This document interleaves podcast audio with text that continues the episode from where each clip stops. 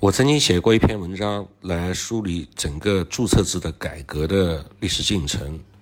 当时呢，曾经从呃全国人大的两次授权，呃，其中一次是首次授权，一次是对于注册制改革授权的延期，到在上海的科创板的试行，到在深圳交易所的推广等等，这个一系列时间表，这个进行了一次替。广大投资者的梳理，那么已经有很久没有关注过注册制的问题了。最近呢，注册制全面推出、全面实施呢，又有一些新的动向。从三月二十七号起呢，主板的全面注册制打新股正式开始拉开序幕。主板首批十只注册制新股都集中在三月二十七号到三月三十一号发行。这十只新股是中重科技、登康口腔、中电港、长青科技。中信金属、海生药业、博成股份、江盐集团、南矿集团和陕西能源。不过，投资者参与全面注册制打新股的方式还是市值配售，投资者要按持股的市值的多少来打新，这就使得全面注册制下的新股打新呢显得有点张冠李戴。市值配售是非市场化制度情形下的一个产物。而我们要求的全面注册制，以及其新股发行都是要完全市场化的，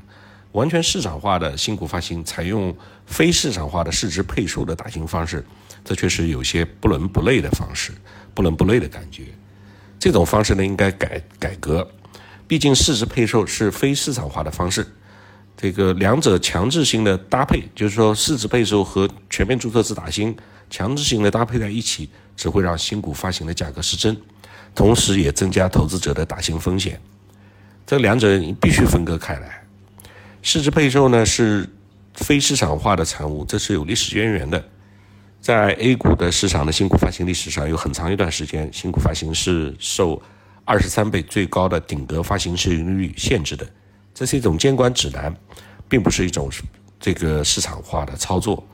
这种非市场化的最大好处就是政府做窗口指导啊，这个有效的控制新股发行的风险，不要让新股一下子发的特别贵。因此造成这个当时在呃以前的几年呢，A 股市场的新股发行是新股不败，一定是连续涨停、连续涨停的，只不过是涨十个、二十个还是少一点的这个涨停了。那么自从二十三倍的这个顶格发行，这个。制度推出以后呢，这个监管措施推出以后呢，这个现象会得到一些有效的遏制。正因为当时打新股中签的者的中签者的是躺赢的，所以呢，投资者就争相打新，甚至逢新必打，甚至说有一些基金专门去打新股。所以当时监管机构为了照顾资金量比较小的个人投资者，避免这些投资者因为持因为持股，因为我已经买了其他股票了，而没有资金参与打新，所以就推出了市值配售，按照你持股的市值的大小来给你分配打新的这个额度。所以呢，这种方式呢，肯定是不适于不适用于全面注册制下的新股发行的。全面注册制下的新股发行的一个鲜明特点就是取消了二十三倍的顶格市盈率发行的顶格发行的市盈率的限制。完全的实行市场化的定价方式，那么这些新股的发行的市盈率就会大幅度的突破二十三倍市盈率的限制。嗯，但是另外我们也想到，也有可能是会低于二十三倍。那有的夸张一点，可能会达到两百三十倍的发行市盈率水平。为什么不可以呢？没有限制，那说不定也可以达到二点三倍的发行市盈率。啊，当然这个是一个夸张的说法呀。所以呢，在这种市场环境下面，打新就是成成为了一种。充满了风险的投资行为，也就没有必要再来照顾投资者参与打新的投资者这个个人投资者了。你看，这个股市有风险，入市需谨慎，这个话从几十年前一直喊到了今天，喊到了今天，政府是不是还不能放手呢？那我觉得，都全面注册制的时代了，那是适当的放一放手了。不仅如此。在这种背景下继续实施市值配售呢，甚至还会营造新股发行的虚假繁荣，呃，进而呢继续的推高新股发行的价格。那么这种股票的价格在炒新的时候，它的价格都居高不下，那么注定了它它的这个估值是含有水分的，那未来在相当长的一段时间里边，市场只会在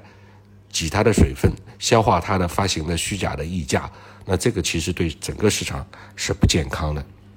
所以呢，伴随着全面注册制的时代的来临，新股打新的方式呢，也确实是要随着市场的变化而变化。既然全面注册制就是对标完全市场化，那么市值配售就应该取消，而取而代之的就是现金认购的打新方式。投资者各凭实力来打新，有多少资金就参与多少新股的认购。那这个思路，我觉得是整整体上是对的，但是在实施细则上面也需要考虑一些。这个可能会被这个短期资金、这个热热钱所钻的空子，从而更好的保护投资者的利益。